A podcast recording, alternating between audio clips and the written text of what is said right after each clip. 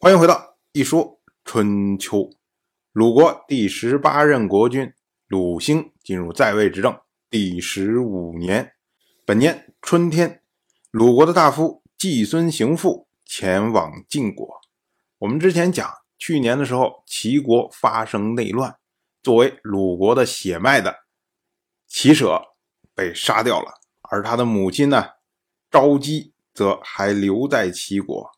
所以呢，鲁国就希望齐国将昭姬还给鲁国，还动用了王室的力量。可是呢，没想到适得其反，齐国不只是扣留了昭姬，而且还扣留了王室的使者单伯。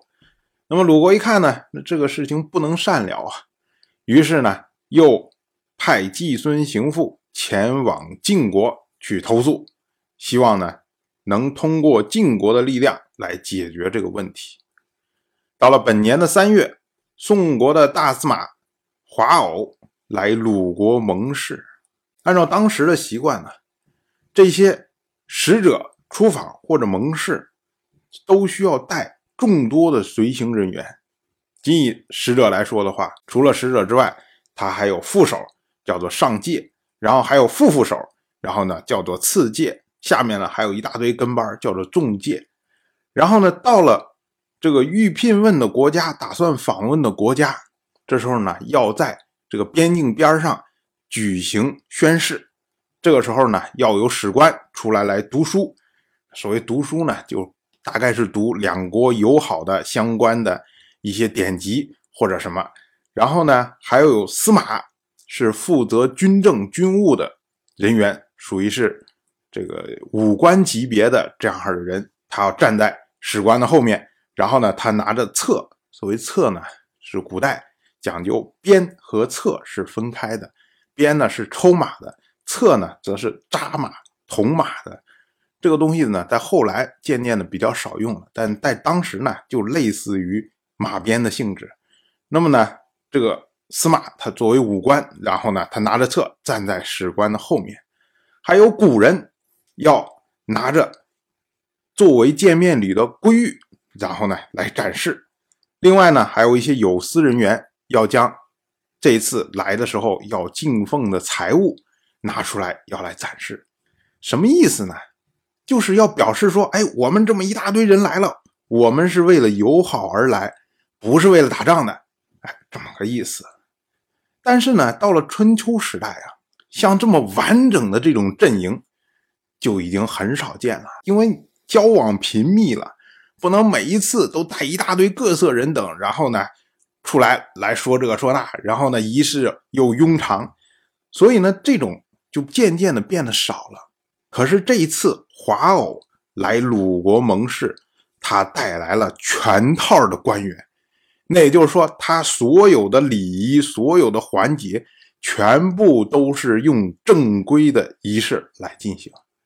那么呢，鲁国哎就觉得非常的开心，说哎，这说明啊，华偶他对这件事情非常的重视，所以呢，春秋称呼华偶为宋司马华孙，称官职称华孙而不称名，这个呢都是为了尊重华偶。但是我们要注意啊，华孙这个称呼啊，华偶他的父亲叫做华御士。然后呢，他的曾祖父叫做宋都。宋都这个人，我们之前讲过，曾经杀掉了宋国的先君宋禹仪。后来呢，又拥立宋冯做宋国的国君。因为呢，他字华父，所以呢，他的后代就以华氏自称。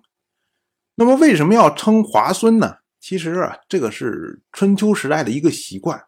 鲁国也是同样的情况。比如说，像鲁国大夫季孙行父，他是季氏，但是呢，族长就称季孙。如果你跟他平辈的这些堂兄弟，都是以季然后来称呼的。同样的，像叔孙得臣，他是叔氏，但是呢，因为叔孙得臣他是族长，所以称他为叔孙得臣。那么，如果尊称他们两个人的时候呢，就会称他们为叔孙或者是季孙，跟这位华孙是一样的含义。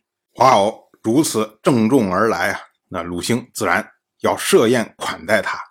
可是呢，华偶推辞，他说啊，臣的先人宋都曾经得罪了宋国的先君宋禹仪，名字呢被记录在诸侯的史册上。